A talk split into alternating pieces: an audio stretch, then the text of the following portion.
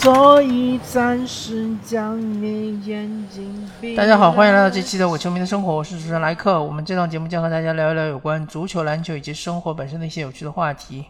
那么，因为现在 NBA 比赛还没有开始，然后呃，交易市场上也没有一些大动作嘛，大家都在等着 KD 的交易。所以说呢，就和大家聊一聊一些和比赛与交易无关的话题吧。那么这期节目呢，跟大家聊一聊凯文杜兰特和勒布朗詹姆斯，我对于这个两个人的观感，以及他们的一些性格上，以及他们人设上就塑造上的一些区别吧。那么，呃，为了就是说说的简单一点，我就用缩写，凯文杜兰特就说 KD，勒布朗詹姆斯就是 LBJ，当然就是呃，或者说詹姆斯吧，我就说詹姆斯。那么先说呃，联盟呃最具影响力的球员，或者加一个之一吧，就是詹姆斯，他甚至可以说是整个 NBA 历史上最有影响力的球员之一，这点应该是毫无疑问的。呃，当然就是说历史上呃很有名的、影响力很强的球员，像是呃 Michael Jordan，呃 Kobe Bryant，像是这个呃。贾巴尔，像是还有这个呃，Russell，Bill Russell，呃，像这些球员当然也是呃非常伟大的，也是这个影响力很强大的。但勒布朗詹姆斯毫无疑问也是，呃，和他们应该属于是平起平坐这样一个地位。那么从数据上来说，呃，很伟大的一点就是勒布朗詹姆斯他已经超越了卡尔马龙，来到了这个。呃，得分榜第二的位置，这一点非常了不起啊！因为，呃，九十年代末的时候，当时我还在看这个卡尔马龙打球，呃，当时就是就犹他爵士，呃，曾经是和这个呃 Michael Jordan 带领的呃芝加哥公牛，曾经是有一段时间是对抗的，就是连续两年进入总决赛对抗这个芝加哥公牛。呃，我记得有一年，呃，犹他爵士他们的战绩是联盟第一，然后卡尔马龙拿到了 MVP。当时有一个漫画，就是说，呃，卡尔马龙是画成了一个熊，然后在掰玉米，他是他这个下面的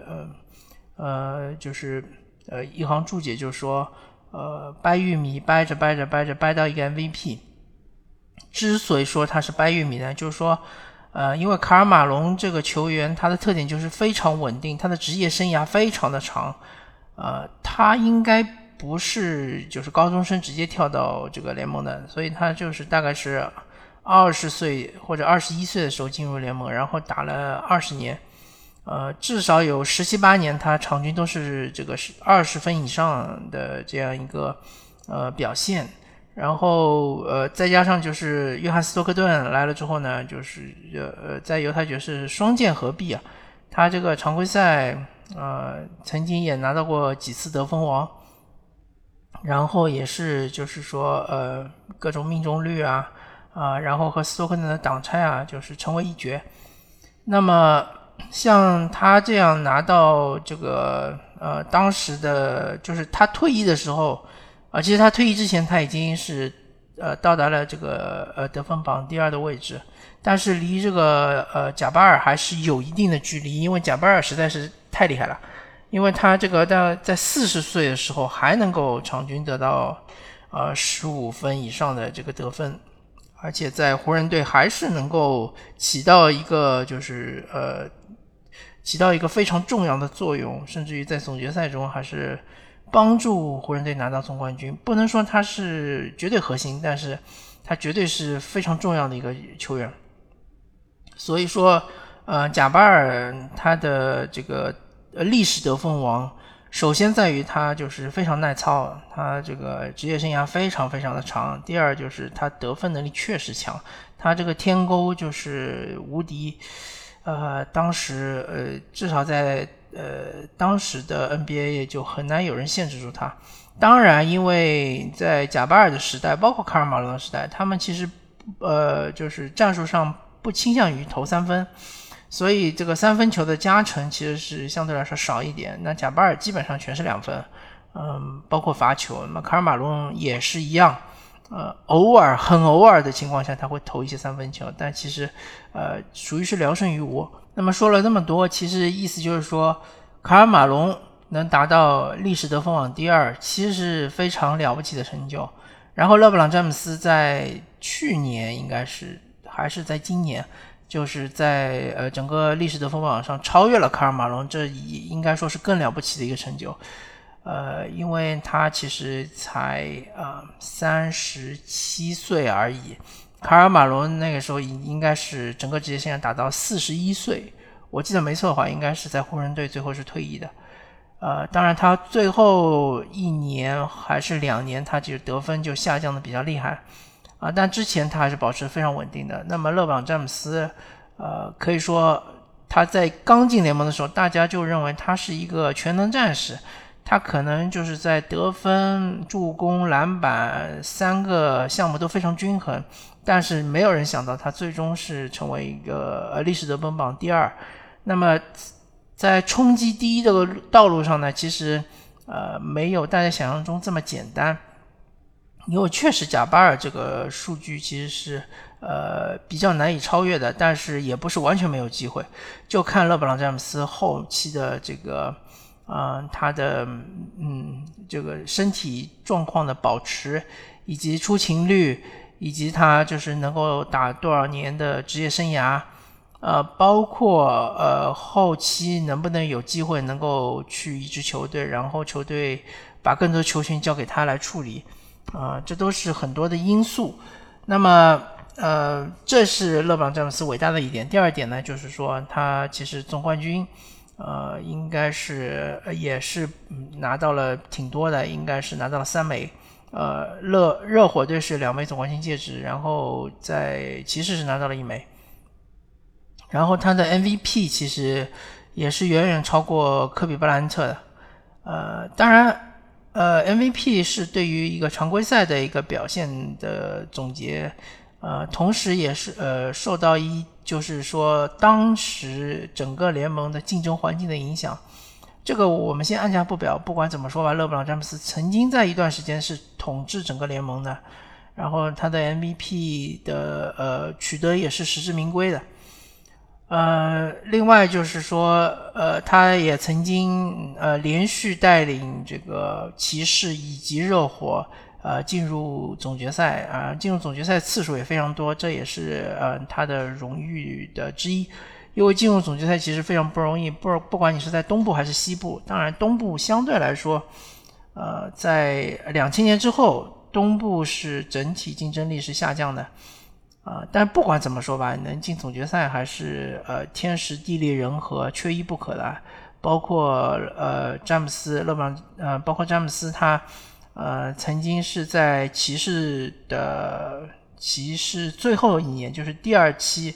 呃，欧文被换走那一年，他其实带领了，呃，并不是非常适合他的阵容，也是呃，最终带领骑士队打进总决赛。其中他是，呃，七呃四比三战胜了首轮四比三战胜了印第安步行者，然后是东决也是四比三战胜了波士顿凯尔特人，可以说是整个过程是如履薄冰，但是也是体现出勒布朗詹姆斯他的功力啊，这个真的就是他周边的那些人。呃，凯文·勒夫其实已经下降的非常厉害了，已经成为一个怎么说呢？呃，功能型的球员了。然后真的就是他周围没有一个明星球员，他还是能够带领骑士打入这个总决赛。呃，当然就是，呃，他回到骑士的第一年也是非常了不起啊，因为那一年就是我记得第一轮打凯尔特人的时候，凯文·勒夫受伤了，然后。呃，东部半决赛还是东部决赛的时候，凯瑞欧文又受伤了，然后他真的就是说带着一一帮就是角色球员，像德拉维多瓦这样的球员，还有这个应该是杰尔史密斯这样，就是呃非常功能性的球员，包括还有莫斯科夫还有 TT 这样的球员，他也是能够呃带他们进总决赛，甚至于其实打勇士的时候是很有机会的，呃。最终就是勇士祭出了他们的压箱底的绝活，就是无死亡五小，最终是翻盘的嘛？呃，我记得其实应该是二比一领先，然后是被勇士翻盘四比二拿下。那么不管怎么说吧，就是纵观勒布勒布朗詹姆斯或者詹姆斯他整个的职业生涯，从他刚刚进联盟的时候，天之骄子，就是状元。当然，他其实他占的优势是因为他是这个高中生进联盟，他没有读大学，所以比起卡尔马龙来说，呃，他的其实在联盟打拼的时间也其实挺长的，也要将近二十年了吧。那这个这一点是他优势，当然他的劣势就是说，因为他进联盟的时间早，然后他的那时候年纪也小，所以他肯定损伤的话，呃，也是不比其他的人少。就像科比布莱恩特一样的，科比他也是十八岁的时候进进联盟，但是他打到三十六岁，他就是浑身是伤嘛，然后还经历了跟腱断裂这种大伤，然后他就不行了嘛，一蹶不振。所以说，嗯，詹姆斯刚进联盟的时候呢，大家就觉得他是一个突破狂人，对吧？他的第一步非常的快，然后他呃肌肉也是非常强壮，能够挤开任何的内线防守，能够突到内线。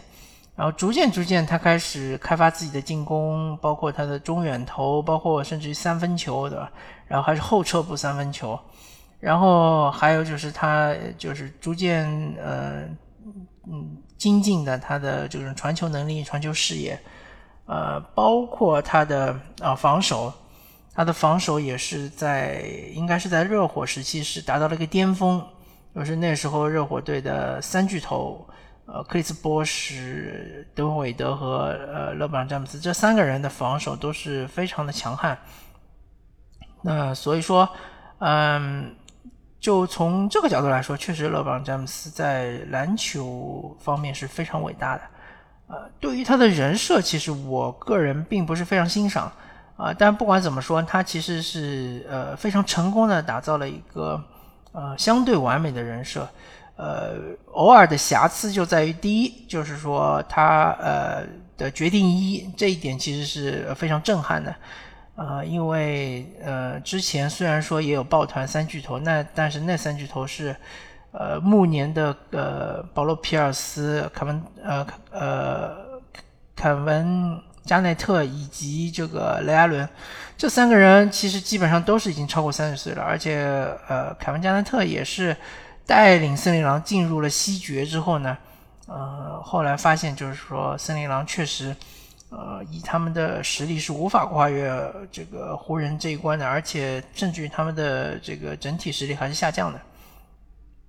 那么雷阿伦之前也是一样的，就作为大当家，他其实也是带领雄鹿就是打进了东决，是惜败给了艾伦艾弗森带领的七六人。但是那个艾弗森走了之后呢，他们还是感觉没什么机会能够进总决赛。所以他们三个人抱团，呃，可以说是老骥伏枥吧，但是。不一样的地方在于，勒布朗·詹姆斯、德蒙·韦德和克里斯·博士这三个人，全部都是当打之年，而且都是二十六七岁或者二十七八岁的。呃，感觉他们应该是会有很长一段时间的王朝。呃，所以当时就是新闻发布会的时候，詹姆斯就夸下了海口嘛，他就说我会为这个呃，就是佛罗里达。带来的不只是一个冠军、两个冠军，是很多很多的冠军。呃，这一点其实是有一些瑕疵的，对于他这个多年经营拿到的人设来说是有点瑕疵的。但是其他方面他其实可以做，可以说是做到了非常完美。第一就是说他是一个呃呃家庭观念放的也是非常重的一个人，对吧？他经常就晒和他妻子的恩爱的一些片段，包括他。呃，也是经常会跟他孩子进行互动，甚至于，呃，会帮助他的孩子想办法要进入联盟。虽然说他的儿子布朗尼可能机会不是很大，啊，因为毕竟 NBA 这个联盟确实是，呃，全世界篮球天才聚集的这样一个联盟，这点先呃放下不表。第二点就是说他呃，因为他强大的这个。呃，影响力嘛，其实他的影响力也是来源于他的球技，来源于他篮球方面的贡献。那他强大的理想呃影响力，他经常就是说去呃帮助一些年轻的球员，或者说去鼓励他们，去激励他们，像一个老前辈一样嘛。其实就是呃这一点做的也非常好啊。然后还有一点就是说，他的王者归来，他回到了克利夫兰骑士，帮助家乡球队，最终拿拿到了大概五十几年来的。呃首个这个四大联盟的一个总冠军。那这一点其实也是呃对于他的人设是非常加分的。呃，然后他也是经常对于一些社会问题呃进行发言，而且他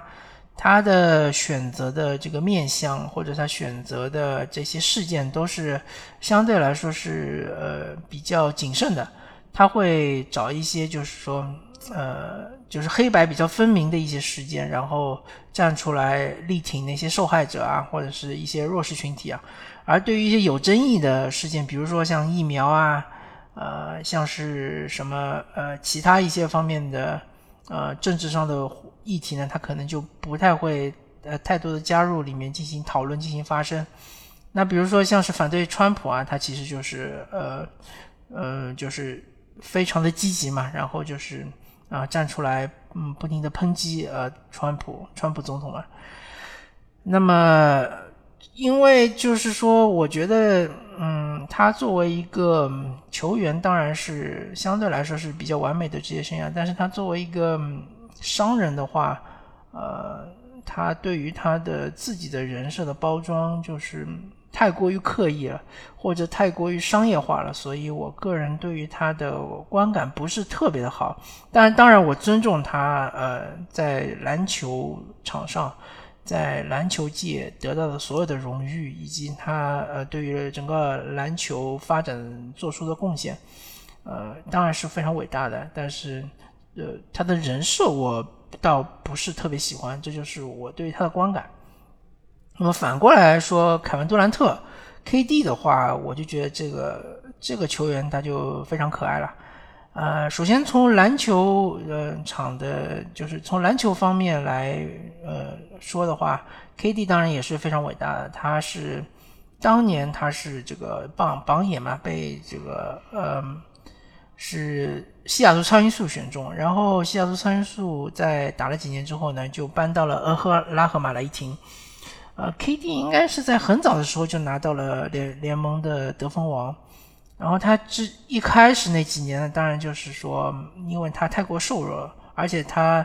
呃，处于一个嗯不是非常适合他发展的一个联盟，因为当时的联盟讲究的是对抗内线的抗衡，然后是嗯肌肉的碰撞，对吧？很很有点像是 NFL 的这种感觉。那么凯文杜兰特作为一个七尺身高的球员，他也只能打小前锋，甚至他只能打得分后卫，因为他太轻了。啊，没想到就是因为联盟整个球风的变化，那么凯文杜兰特逐渐逐渐的开始往内打，他从一个二号位打到三号位，再打到了四号位，然后他现在是个标准的，就是大前锋的这样一个呃身材，包括他的打法，嗯。KD 其实老实说，他的得分能力是强于勒布朗詹姆斯的。那么为什么他总得分数没有勒布朗詹姆斯高呢？其实有几方面的原因。第一方面呢，就是 KD 他曾经经历过几次大伤。呃，首先就是当时代表勇士打那个总总决赛，最后也是跟跟腱断裂，然后就整个休战了一个赛季。然后之前他应该是在。雷霆队也有呃呃大概半个多赛季的伤病史，嗯，所以呢，就是呃勒布朗詹姆斯他本人其实没有受过大伤，呃，印象最深的应该就是当时在湖人队是这个腹部拉伤，然后赛季报销，那当时他也基本上已经打了呃半个多赛季了，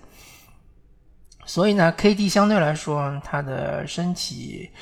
呃，在耐操方面呢，其实没有勒布朗詹姆斯天赋那么高，这第一点。那么第二点呢，就是呃，嗯，可能就是说，勒布朗詹姆斯他一到球队之后呢，所有的球权都交给他，然后他的这个效率当然不是很高，但是他的场均得分还是非常高的。那么 KD 呢，嗯，就是到了球队之后呢，他的相对来说他。身体不够强壮，所以呢，他的得分效率又低，得分场均得分又低，所以有那么几年呢，他就是呃场均得分肯定是不如勒布朗詹姆斯的。还有就是，嗯，还有一个值得注意一点，就是他去了勇士之后呢，呃，很明显他球权就下降了嘛，因为勇士赢球不需要 KD 场均得三十分，只要得他得二十分就可以了。因为库里也可以得二十五加，对吧？汤神也可以得呃将近十七八分，所以在勇士那两年，其实 KD 的就总得分其实是别远远少于勒布朗詹姆斯的，所以就这几点综合起来呢，所以 KD 他的得分是比勒布朗詹姆斯少。呃，还有一点就是 KD 进入联盟是比勒布朗詹姆斯晚的，因为 KD 应该是呃大学之后进入了联盟。所以呢，他就是打的年呃年份也没有勒布朗詹姆斯这么长，呃，说有没有机会赶超勒布朗詹姆斯，甚至赶超贾巴尔呢？我觉得有，但是就要看他这个健康能不能保持足够的，呃，就是尤其是常规赛，因为常规赛的这个得分其实远远高于季后赛，常规赛他能不能就是保持足够健康？保持足够的高效，同时也要延长他的呃职业生涯，甚至于我呃如果说他能打到四十岁，还能够场均有十五分这样的贡献，那么其实是有机会，啊，当然也是非常难啊，呃，从整个篮球场上的贡献来说，当然凯文杜兰特他有两个总冠军戒指，当然很多人说他是绑大腿嘛，对吧？他就是去了这个勇士，那不管怎么说吧。他对他在勇士也是非常重要的，他们的这个一部分，甚至于可以说是最重要的拼图之一。如果没有凯文杜兰特，呃，我我们想象一下，是不是勇士队有可能就是呃在西决根本就过不了火箭这一关？如果没有凯文杜兰特，呃，他们在总决赛里面面对骑士三巨头，是不是一定能够再次战胜对方呢？这都是质呃，就是说可以质疑的，或者说可以疑问的。所以说呢，呃，卡文杜兰特其实他对于总冠军要贡献应该是有目共睹的。那么他本人是拿到过一次 MVP，那其实就是作为他这样的超级巨星来说是偏少了一点，特别是对比勒布朗詹姆斯来说，呃，而且他现在可能追求 MVP 的。呃，机会可能不是特别大，但也不是说完全没有啊。如果下个赛季他能够王者归来，不管他在篮网队也好，或者去了另外一支球队也好，他能够首先拿到得分王，第二能够带领球队呃达到这个呃东部前四或者是西部前四的位置啊，然后就是说他的这个故事其实还是非常吸引人的。呃，还是很有机会拿 MVP 的，对吧？这个其实不是对于 KD 来说，呃，保持健康是最重要的，后面的那些其实不是特别难拿到。那么，呃，篮球场上的其实，呃，他对于整个篮球界的贡献，包括篮球场上的表现呢，也就差不多聊到这里了。因为 KD 呢，虽然说作为大当家，他在雷霆队曾经也是。呃，有过一段时间的辉煌，但是雷霆时期呢，确实威斯布鲁克分走了他太多的风风头，然后他去了勇士呢，当然就是说，呃，库里才是勇士队真正的勇士球迷真正的宠儿，呃，所以他去了篮网之后呢，他确实是成为了呃整个聚光灯的焦点，但是他在篮网的表现，他在篮网其实说难听点，他是搞砸了。啊，所以就是篮球，篮球方面基本上就聊到这里，然后说说篮球场之外的事情，那就是 KD 是永远是一个非常有争议的球员啊，他经常会做出一些非常有争议的事情，呃，在我看来，他是一个非常可爱的、非常真性情的一个球员，他想什么就说什么，他想什么就做什么，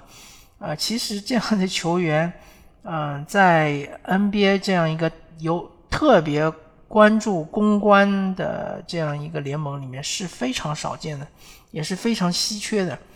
呃，如果说有很多球迷其实讨厌 KD 的话，我觉得大家还是应该珍惜一下，因为等他退役了之后，可能整个联盟全部都是类似于勒布朗詹姆斯这样的球员，大家都是说话滴水不漏，大家都是采访的时候说啊，这场比赛。这个我们整个球队发挥都不错啊，谁谁谁发挥的很好，呃，然后我我本人只是作为球队的一部分，只是尽尽了我的全力，只是就是说，呃，做到了教练所要求的，巴拉巴拉巴拉，就是这种客套话或者这种呃城市性的发言会越来越多。那么 KD 绝对不会这样接受采访，对吧？KD 也绝对不会在网上呃这样的就是做一些评论，他绝对是会做出非常辛辣的评论，而且甚至会在网上和网友呃怒怼，对吧？呃，然后甚至于他去了勇士之后呢，呃，如果说是一个呃相对来说呃比较有城府的一个球员，去了勇士之后。肯定会比较低调，然后尽量少接受采访。接受采访的时候，也肯定会说啊，因为勇士队的这个文化吸引了我，对吧？勇士队这支球队的文化，呃，就是做的非常的好。然后，呃，因为这个我和库里是好哥们儿，所以我愿意去辅佐他之类的。然后 KD 他说什么？他说是我选择了一条最艰难的道路。然后这句话就被呃整个的联盟。包括所有的记者啊、评论员啊、球迷啊，就嘲笑了很久很久很久，甚至一直到他离开了勇士，大家还在拿这句话来嘲笑他。那我觉得，嗯，不管这个 KD 他是怎么想的，我觉得这句话其实说的还是挺有意思的，对吧？啊，然后就是，嗯，怎么说呢？嗯，KD 他其实。嗯，在雷霆的时候，我觉得啊，他已经早就看出来，这个和威斯布鲁克在一起是没有什么前途的。但是呢，呃，他也就是说不好意思让球队把威斯布鲁克给撵走，所以他就自己走了。我觉得这还是比较合乎呃逻辑的，因为大家看现在对于威少很多球迷也好，就是管理层也好，其实是呃避而远之的。那么，所以说，KD 其实可能早就看穿了这一切吧，我觉得是这样的啊。那然后现在 KD 又开始闹着要这个离队，呃，大家很多人就是呃说你这个球队是你自己传的局嘛，对吧？你自己去和欧文两个人商量好了要去一支呃比较有实力的球队，然后你们要去争夺总冠军。后来你又拉来了呃那个詹姆斯哈登。然后最终你现在自己要跳船了，对吧？船长要跳船了，对吧？要弃船而逃，这个说不过去啊。那其实我觉得以 KD 的性格来说，他确实是这样的人。他当时之所以是要去篮网的话，他就看中了篮网这支球队底子不错，因为当时他篮网队手上有勒维尔，有丁威迪，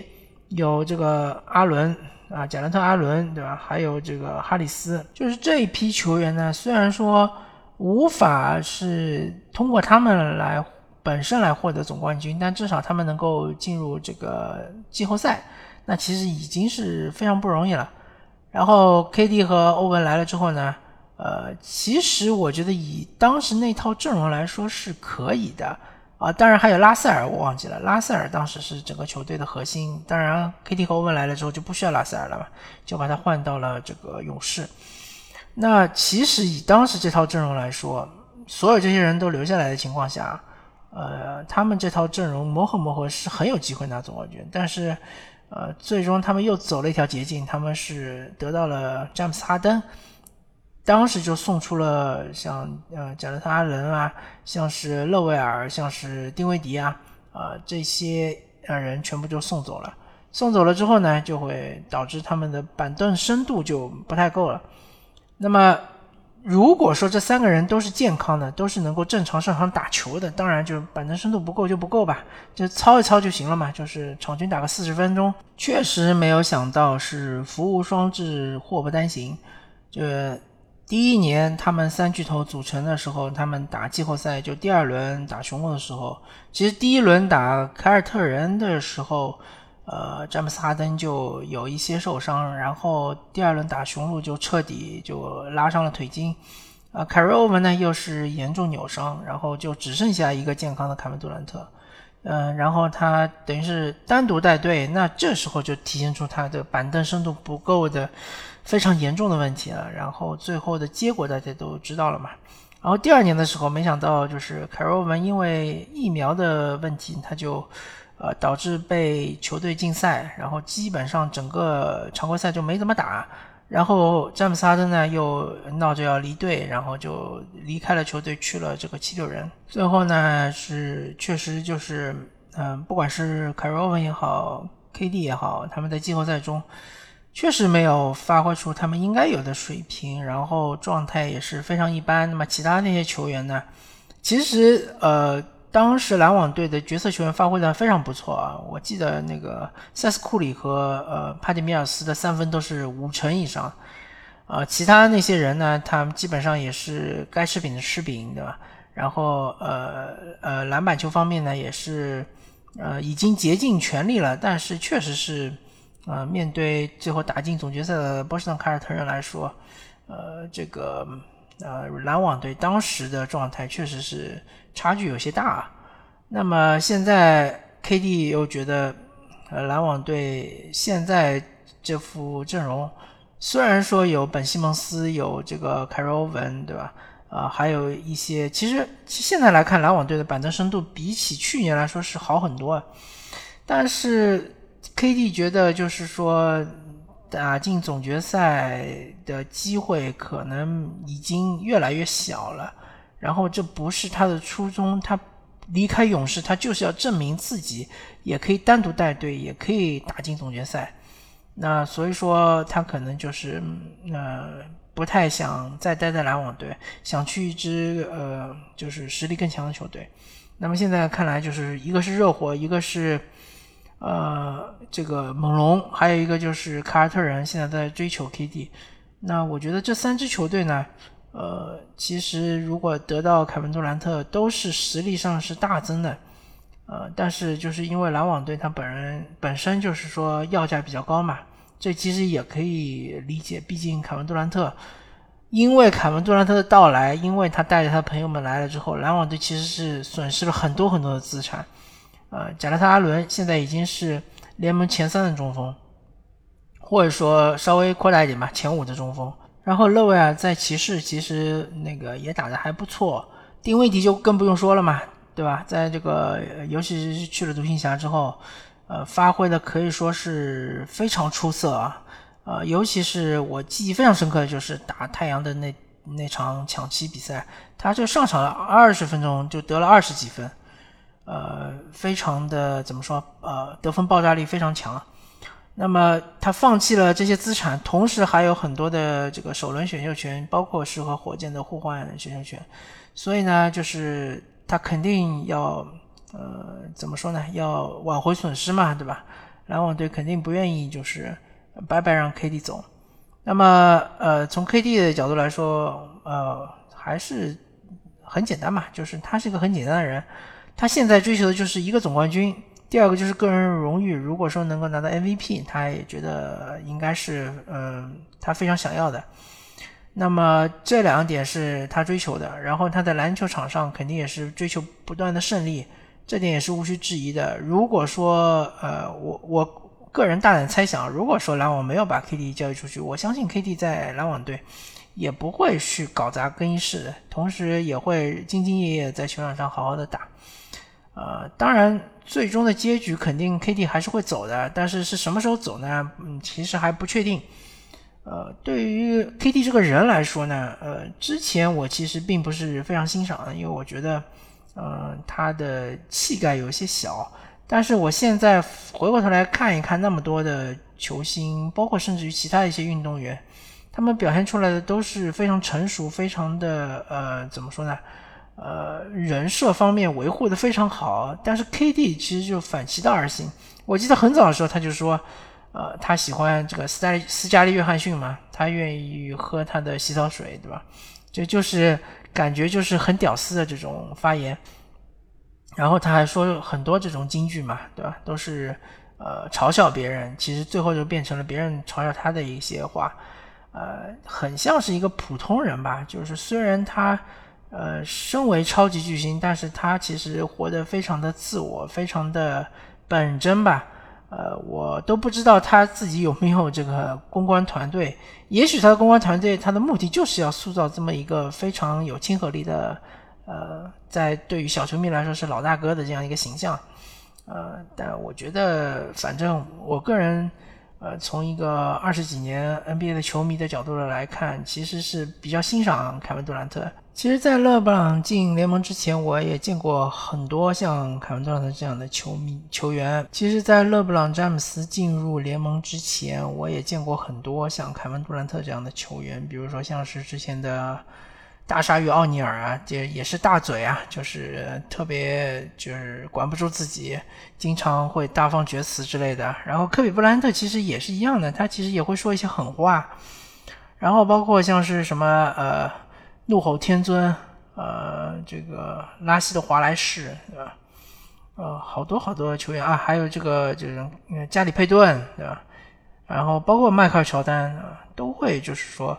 呃，外化的一些发言或者说做一些举动，就是呃比较随性的，不是像现在这样的，就是感觉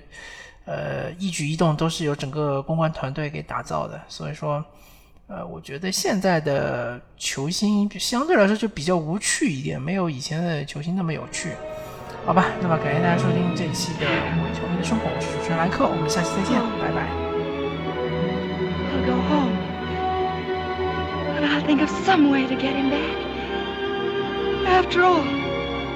Tomorrow is another day.